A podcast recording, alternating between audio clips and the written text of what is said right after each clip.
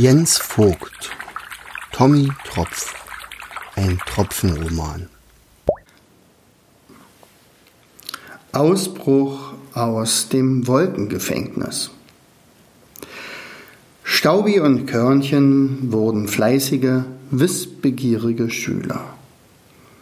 Sie lernten, wie man Aufwinde aufspürt, lernten, dass das dunkle Meer mehr Sonnenenergie tanken kann als weiße Eiswüsten. Es war viel leichter, über dunkle Wälder aufzusteigen, als über den Eiskappen der Berge. Ein Südhang war zum Aufstieg viel besser geeignet als der Nordhang eines Berges, der vielleicht sogar noch im Schatten lag. Das alles konnten sie bei Igel und seinen Freunden perfekt lernen. Sie lernten, wie man Wassertropfen wieder sichtbar machen kann, lernten aber auch, dass diese in großer Höhe zu Eiskristallen gefrieren können. Sie erlernten die Sprache der Wassertropfen, konnten bald Wolken unterscheiden und deren Höhen einschätzen. Was ihnen nur noch zu ihrer Fluglizenz fehlte, war die praktische Prüfung. Flugbegleiter zu werden, mussten sie in der Lage sein, aus eigener Kraft in eine Wolke zu fliegen. Und das sollte heute geschehen. Staubi und Tröpfchen stiefelten in ihrer Ausrüstung zum Berg mit dem besten Aufwind. Sie kannten sich inzwischen bestens aus. Die Sonne schien bereits und erwärmte den Starthügel. An der flimmernden Luft erkannten sie, dass es bald losgehen würde. Obwohl Staubi, nein, sowohl Staubi als auch Körnchen hatten in ihrem Gepäck die winzige Pflaumenfeder eines Kolibris. Der Kolibri kann natürlich nicht so gleiten wie ein Adler, doch reichte seine Feder aus, um die beiden außerhalb der Thermik weit und gezielt gleiten zu lassen. Sanft hob sich die warme Luftströmung unter sie und trug sie zusammen mit unzähligen Flugschülern in vielen Kreisen höher und höher. Vorneweg flog der erfahrene Flugbegleiter John. Bis zu einer gewissen Höhe waren Körnchen und Staubi schon oft geflogen, um sich dann mit ihrer Feder wieder nach unten gleiten zu lassen. Diesmal aber sollte es erstmals bis hoch zu einer Wolke gehen. Ihr Lehrer hatte gesagt, dass sie mit der Wolke wahrscheinlich bis zu einem neuen Kontinent fliegen würden. Wow! Wir werden neue Länder kennenlernen. Das wird ein Spaß. Es dauerte fast einen halben Tag, ehe sie die Wolke erreichten. Kühl war es hier oben und ha, unglaublich hoch. Hatten sie bis zur Wolke noch eine herrliche Sicht auf den Strand und Meer, begann kurze Zeit später eine Art hm, Nebel in der Höhe. Taupunkt erreicht. Machen Sie sich bereit zum Kontakt.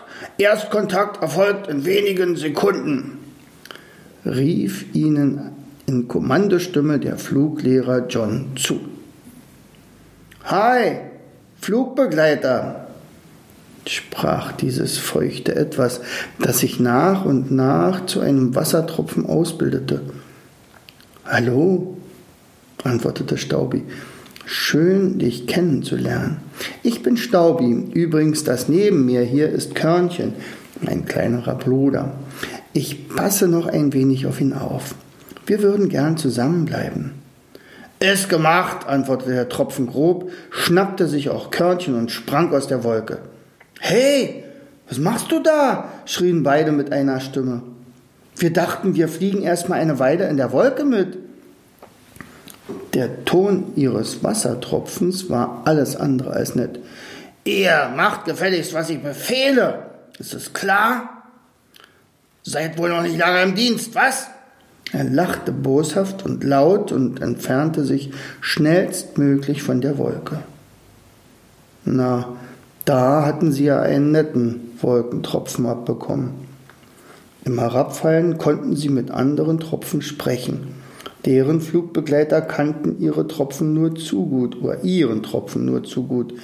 Ihr Tropfen war ein gesuchter Chef einer Verbrecherbande. Er war in einer Wolke zu einer langen Gefängnisstrafe verurteilt worden. Um seine Flucht zu verhindern, hatte man ihm den Flugbegleiter weggenommen. Ohne Flugbegleiter, aber keine Tropfenform und ohne Tropfenform kein Heraussprung aus der Wolke, also keine Fluchtmöglichkeit. Als aber Staubi und Körnchen ahnungslos in der Wolke aufgetaucht waren, sah der Bandit seine Chance zur Flucht gekommen und nutzte sie prompt. Er sprang mit den beiden geradewegs in den Ozean zurück und landete in der Nähe einer Insel. Kaum war er ins Wasser geplatscht, entledigte er sich seiner Begleiter und schwamm schnellstens weg von der Insel und tauchte dann in den Untergrund ab. Sicher sucht er jetzt nach seiner Diebesbeute, die er irgendwo im Meer versteckt hat, vermutete Staubi verärgert. Doch neues Unheil drohte. Hilfe, Staubi, ich sinke. Körnchen war zwar sehr leicht, aber er war wie auch Staubi ein Staubkorn, das sich im Meer in der Regel nach einiger Zeit am, Meeresgrund, wieder, am Meeresgrund wiederfindet. Er stürzte zu seinem kleinen Bruder und zog ihn mit beiden Armen fest nach oben. Dann legte er sich auf den Rücken und begann, wild mit den Beinen zu strampeln. So kurz haben wir uns unsere Reise nicht vorgestellt. Was, Körnchen? keuchte Staubi, der Schlimmes ahnte. Sie mussten schnellstens wieder zum Strand. Aber wie? Ihre Federn waren inzwischen nass geworden und an ein Aufsteigen aus dem Meer war nicht zu denken. Doch dann begann es um die beiden herum zu prusten. Blasen stiegen auf, als würde das Meer zu sieden beginnen. Plötzlich tauchte aus der Tiefe ein riesiges Tier mit aufgerissenem Mund auf und riss sie mit in die Höhe. Mit einer gigantischen Geschwindigkeit katapultierte es sich weit aus dem Wasser hinaus und ließ sich dann wieder voller Wucht auf die Wellen zurückfallen. Staubi und Körnchen dachten, ihr letztes Stündlein hätte geschlagen. Von Angst, von Angst gelähmt krallten sie sich aneinander fest. Staubi gelang es, sich an etwas von dem Ungeheuer festzuhalten. Sie begannen sich zu beruhigen. Ganz so gefährlich schien die Situation doch nicht zu sein. Immer noch besser als im Meer unterzugehen. Es ist ein Buckelwal. Halt dich gut fest, Körnchen, schrie Staubi mit sein, seinem Bruder zu. Körnchen lachte. Ja, schau mal, was er für ein großes Maul hat.